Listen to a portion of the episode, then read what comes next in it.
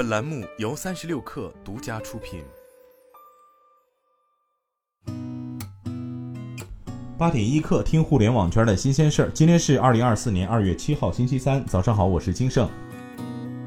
三十六氪获悉，耐克预计将于二月七号今天在抖音正式开启直播。两家官方旗舰店 Nike 淮海潮流旗舰店和 Nike 广州品牌旗舰店率先上线。据了解，耐克计划在抖音布局全球概念门店直播矩阵，并以会员为中心，打造线上线下全渠道服务会员的体系。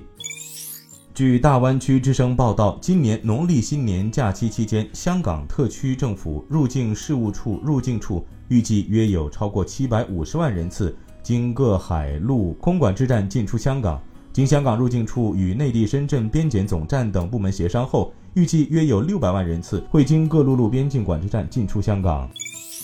据界面新闻报道，佐丹奴国际二月五号晚间在港交所公告，周大福控股旗下公司 Sinowealth International Limited 要求罢免佐丹奴国际行政总裁及董事刘国权，提议 Colin Melville Kennedy Carey 担任公司新任行政总裁董事。提议委任郑志文和郑志亮为佐丹奴的非执行董事。佐丹奴董事会正在寻求法律意见。该公司持有佐丹奴国际约百分之二十四点零六股份。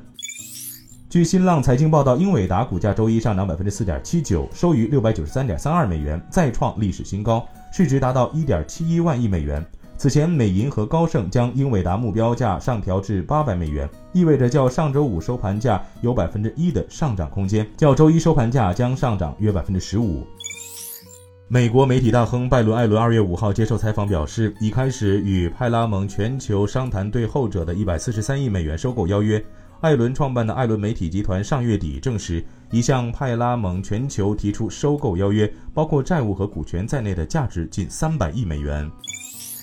当地时间二月五号，联合办公空间公司 WeWork 的债权人律师告诉负责监督 WeWork 破产保护的法官，该公司未能更新其商业计划，在一项关键的重组提案中遗漏了一些细节，并且不愿意或没有能力支付至少部分办公空间的租金。代表 WeWork 官方无担保债权人委员会的律师克里斯·汉森说：“我们不希望看到一个真正行政破产的企业。很难过的是，进展甚微。”